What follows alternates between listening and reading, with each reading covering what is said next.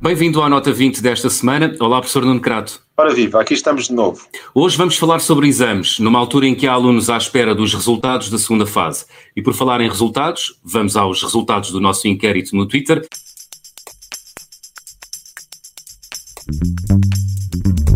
Perguntámos aos nossos ouvintes no último programa os exames servem só para avaliar os alunos e havia duas opções de resposta. Opção A, servem apenas para isso. Opção B, também avaliam o ensino.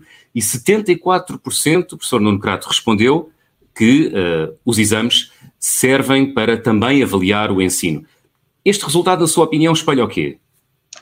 Espelha o facto de que os exames têm servido para ir vendo como é, que é, como é que o ensino evolui. Eu julgo que a maioria das pessoas tem razão, julgo que é isso que se passa, embora haja muito a fazer ainda para que os exames sejam, tenham um grau de dificuldade constante de ano para ano, para que sejam fiáveis, para que meçam melhor o estado do ensino. Mas sim, sim, acho que sim, acho que a maioria das pessoas tem razão. E é nosso convidado no Nota 20 desta semana, Pedro Freitas, doutorando em Economia na Nova SBE, onde também dá aulas. O Pedro tem investigação feita em áreas da economia da educação e também capital humano. Pedro, eh, muito obrigado por ter vindo ao Nota 20 desta semana. Obrigado, João Miguel, pelo convite. Pedro, começa esta conversa com uma pergunta muito aberta. Eh, prós e contras dos exames?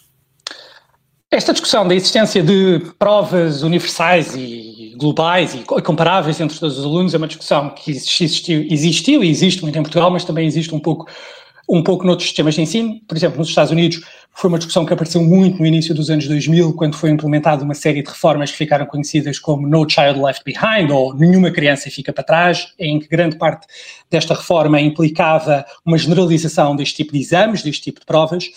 E do lado do, dos argumentos contra este tipo de, de, provas, aparece muitas vezes a questão de se correr o risco de haver uma formatação do, do ensino para, para a realização destas provas. Tem havido algumas tentativas de investigação neste sentido, por exemplo, se os resultados dos alunos mudam, se mudarmos um pouco uh, o formato do exame, se mudarmos a ordem das perguntas. Hum. Outra das críticas que é feita é que desvia a atenção de outras disciplinas que não sejam sujeitas a exame.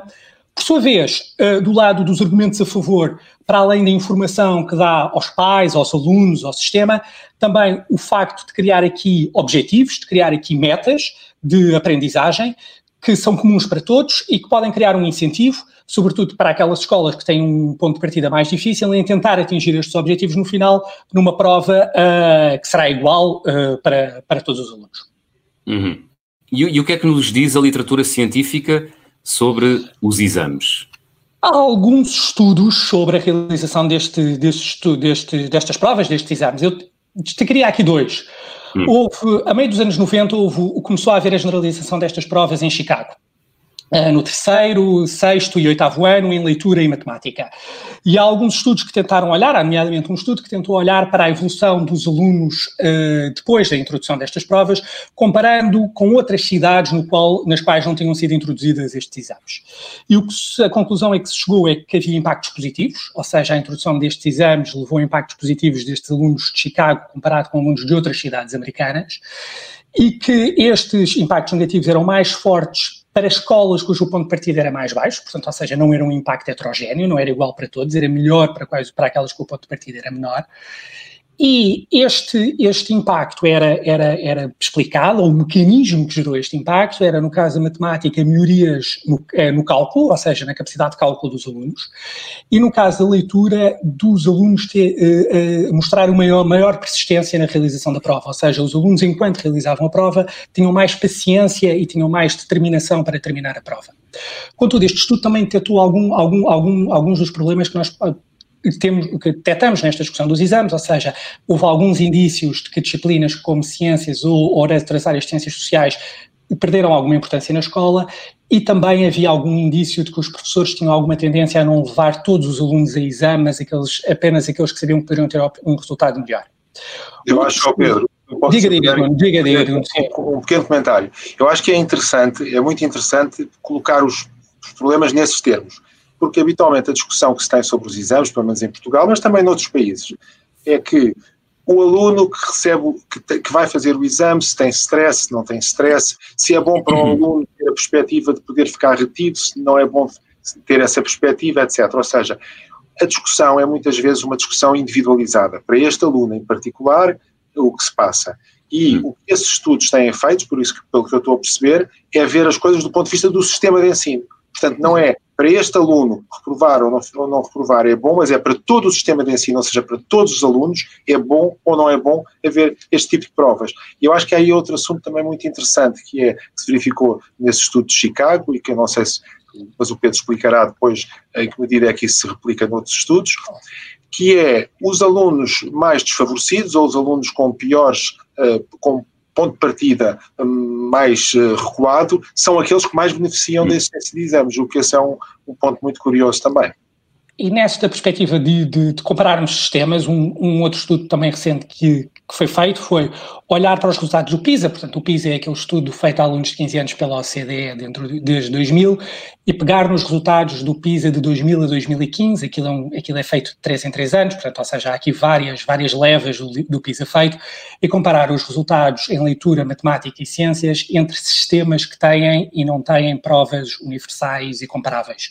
Portanto, ou seja, o que aqui nos permite é um horizonte largo de 15 anos, portanto, ao longo de 15 anos, nos 50 e tal países que fazem o PISA, houve várias mudanças de política, houve países que introduziram exames, houve países que tiraram exames, e é nestas variações que, nos, que, que, que, é possível ver qual é que é o impacto de existirem estas provas nos resultados depois numa prova internacional como é o PISA. E, de facto, mais uma vez, os impactos eram maiores para aqueles sistemas de ensino que tinham provas universais e comparáveis no, no, no momento da vida dos alunos até aos 15 anos, Uh, mas também nos países em que é, os resultados destas provas eram públicos, ou seja, não era público a nota individual, mas era público resultados por escola, por uhum. região, etc. Isso Mais é muito curioso, de facto, porque isso significa, uh, a minha leitura disso será, o Pedro corrija-me, que o facto de os resultados serem públicos traduz também alguma pressão sobre as escolas, sobre professores, sobre pais, etc., para melhorar os resultados. Será essa a interpretação? Uh, uh, sim, talvez não chamaria pressão, chamaria, ou seja, há aqui uma... uma sugestão. Uma sugestão, ou seja, aumenta a informação que existe acerca do sistema e, e, que permite haver uma, uma decisão mais informada por parte de todos os agentes no, no sistema. Uhum. Mais uma vez, aqui os impactos também eram maiores para sistemas de ensino cujo ponto de partida era mais baixo, ou seja, países uhum. cujo ponto de partida no PISA tinha sido mais baixo foram aqueles para os quais o ganho de haver provas universais e comparáveis também foi, foi maior. Uhum. Oh Pedro, só para talvez uh, situar os nossos ouvintes aqui num, num, tema que é o seguinte: o PISA não são exames. Portanto, o PISA é uma avaliação feita sobre, uh, sobre as capacidades cognitivas que, que os alunos a, atingiram, que, são, que é comparável ao longo dos anos e comparável ao longo dos países. Só que serão os tais exames dentro de cada país que podem ou não ter impactos Sim, positivos no nível cognitivo atingido pelos alunos. Estou a raciocinar bem.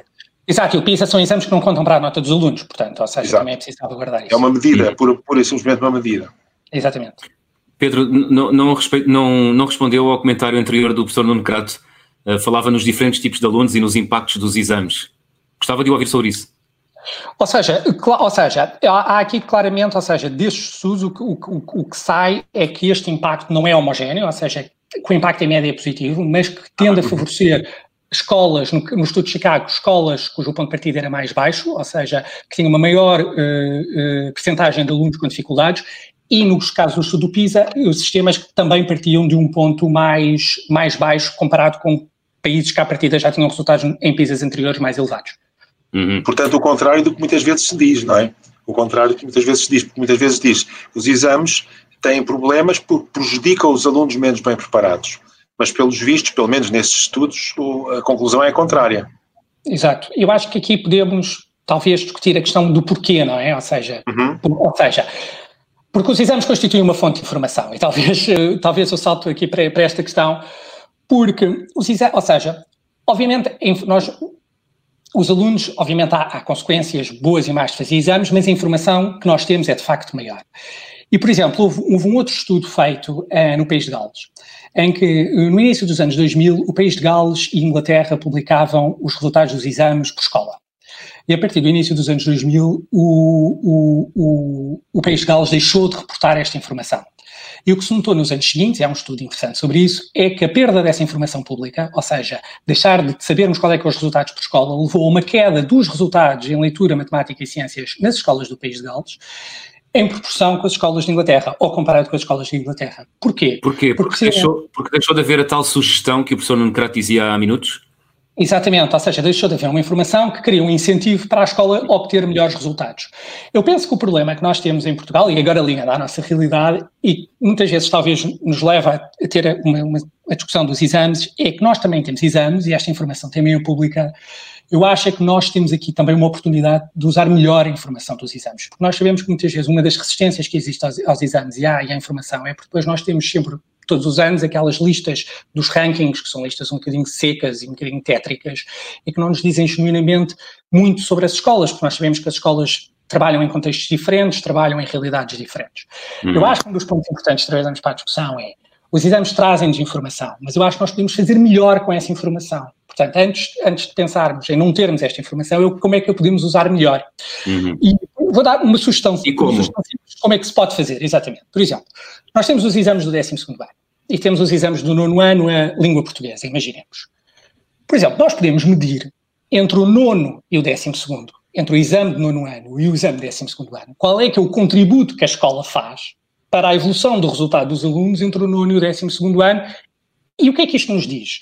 Por exemplo, nós teremos escolas que se calhar estão em meios complicados e em que têm uma população escolar difícil, mas que se calhar, dado, dado o seu ponto de partida no nono ano, se calhar conseguem fazer contributos entre o nono e o décimo segundo ano maiores do que outras escolas que estão em ambientes mais favorecidos no mesmo horizonte entre o nono e o décimo segundo ano. E o que é que, ou seja, é termos uma medida de valor acrescentado ao longo do secundário. Hum que nos pode dar uma perspectiva nova, por exemplo, e que nos pode, sobretudo, ajudar a olhar para as escolas não em função do valor absoluto de tem 10.8 média, ou 12, ou 14, ou o que seja, mas em função do contributo que elas fazem, que elas fazem dada a realidade em que se inserem, por exemplo. Agora, se não houver avaliação, isso não é possível fazer. Não é? Portanto, é bom que haja avaliação e é bom que a avaliação seja fiável. Exato, eu acho que nós, para além de termos uma discussão, os exames da informação, eu acho que nós temos é que discutir é como é que nós podemos tornar esta informação mais interessante, não só uhum, uhum. para todos, para os vários agentes, mas também do ponto de vista de política pública, mas não de um ponto de vista punitivo. Ou seja, se nós identificamos uma escola, por exemplo, consegue acrescentar sucessivamente, o que consegue acrescentar aos alunos entre o 9 e o 12 ano é relativamente mais baixo, não de um ponto de vista punitivo, mas podemos tentar usar estes dados para perceber o que é que falha nesta escola, que recurso é que esta escola poderá precisar e que não tem. Ou ao seja, contrário, é que... ao contrário, Pedro, o que é que está a correr tão bem nesta escola que mereça ser replicado noutras, não é? Mereça ser replicado. Eu acho é que, mais do que discutir não termos esta informação, hum. eu acho que podemos é que discutir é como é que podemos tornar esta informação mais interessante e adaptada ao contexto que cada hum. escola hum. tem, é, nomeadamente a sua população escolar. A sua resposta matou quase a minha próxima pergunta. Uh, professor, diga, diga. Ia fazer ia, um comentário? Diga. Eu ia fazer uma sugestão ao Pedro que ele explicasse um pouco melhor como é que é possível chegar a estes resultados. Porque uh, são coisas difíceis de estudar. Nós não podemos pegar num aluno e fazer exame e depois dizer ao aluno: Olha, agora vamos voltar atrás e não vais fazer exame e vamos ver o que é que é melhor para ti. Quer dizer, não é, não é possível, isto é uma questão de ficção uhum. científica, só na ficção científica. Portanto, uhum. é preciso medidas agregadas uh, que nos permitam chegar a conclusões sobre isto, ou seja, é preciso comparar sistemas e, e sem a intervenção uh, direta do observador. Não sei, eh, julgo que o Pedro podia talvez explicar isto um pouco, porque são coisas tão difíceis de, de estudar que estes estudos merecem ser uh, vistos também desse ponto de vista. O que é que Sim, eles conseguiram? Como é que eles conseguiram obter dados para isto? Sim. Voltando ao caso de Chicago, por exemplo, ou seja, o, o, o, o que o estudo fez foi, por exemplo, pegar em Chicago e pegar em três ou quatro outras cidades comparáveis, ou seja, uhum. nas quais não existiram exames, e depois comparar a evolução de Chicago, onde existiu esta, esta variação de política, onde houve esta mudança de política, com outras cidades onde não houve mudança de política. Por exemplo, também já houve estudos de introdução de exames na Alemanha. Por exemplo, a Alemanha tem um sistema, portanto, são Estados, são Estados federados, mas cada Estado tem autonomia na decisão de existência ou não de exames. Por exemplo, também já houve estudos na Alemanha, porque há alguns Estados que introduziram exames e outros Estados que não introduziram exames. Ou seja, e comparando Estados que introduziram com Estados que não introduziram, qual é que é o impacto entre alunos que estão num Estado e alunos que estão noutro Estado. Ou seja, é este tipo de, de, de, de, exemplos que nós podemos, uhum. precisamos de encontrar para encontrar aqueles que foram sujeitos a uma determinada política versus aqueles que não foram sujeitos a uma determinada política. Comparando Mas, antes e depois de ambos, não é? Com... Comparando antes e depois de ambos, exatamente. Eu gostava, certo. talvez, não sei, eh, voltando um bocadinho atrás, talvez Sim. possa, não seja Miguel, à questão da informação, porque uma das críticas porque, ou seja, porque esta questão da informação é importante, ou seja, não destruir a informação que temos, mas acrescentar à informação que os exames dão. Uhum. E um dos riscos também se diz sempre dos exames, que é, que é serem redutores. E, de facto, podem ser redutores se nos focarmos apenas neles. Mas são, são redutores, então, na mesma medida em que nós queremos melhorar a informação que os exames nos dão, também devemos investir na informação que temos em, relação às escolas. Ou seja, uh, que outras informações acerca da, da, da forma como a escola está a contribuir para os seus alunos nos podem dar uma perspectiva mais alargada. E dando um outro exemplo, por exemplo, há um estudo muito recente na América Central, é que é uma realidade diferente, é verdade, mas que nos mostra, que mostrava uma coisa muito interessante, que era os pais olham para resultados de exames quando decidem a escola onde põem os filhos, é verdade, mas também é verdade que os pais reagem a medidas como quanto é que a escola é capaz de alterar o comportamento dos alunos, quantos daqueles alunos é que anos mais tarde conseguem estar empregados e, e, e conseguiram acabar o ensino superior. Ou seja, nesta discussão, a discussão sobre os exames é muito uma discussão em torno da informação e das limitações que, essa informação nos dá. Mas, de facto, achamos que nos dão informação limitada, então vamos melhorar a informação que ela nos dá, uhum. usando os dados dos exames, e se de facto nós achamos, como é verdade, que as escolas não devem avaliar só uma dimensão, mas devem avaliar várias dimensões, então vamos, vamos também melhorar a informação que temos acerca das escolas e do impacto que elas têm agora e no futuro dos alunos. Eu acho que esse é que é o desafio, que é até para percebermos quais é, que exemplos bons é que temos e naqueles que correm menos maus, como é que políticas públicas é que podemos ter para ajudar as escolas que não estão a contribuir em diversas dimensões, uh, de forma tão estão de, de, de, de forma uh, das escolas que não estão a contribuir tanto para a progressão dos, dos seus alunos. Pedro Freitas, não temos mais tempo. Muito obrigado por ser juntado à edição desta semana da Obrigadíssimo, João, e, e obrigado. Se quiser obrigado. saber mais sobre se quiser saber mais sobre o tema dos exames, o Pedro Freitas, em coautoria com o investigador Hugo Reis, publicou há dias um artigo na iniciativa Educação chamado Exames a Exame. Professor Nuno Crato, eh, sobre esta questão dos exames e das eh, suas vantagens e desvantagens, prós e contras, temos 45 eh, segundos, peço-lhe três notas muito rápidas. Muito bem, primeira nota. É preciso avaliar o impacto dos exames sobre o sistema educativo no seu conjunto e não estarmos a olhar só para casos individuais, que também importam, mas não estar a olhar só para casos individuais, estar a olhar para a melhoria do sistema. Segunda nota, dão informação, mas é preciso mais informação.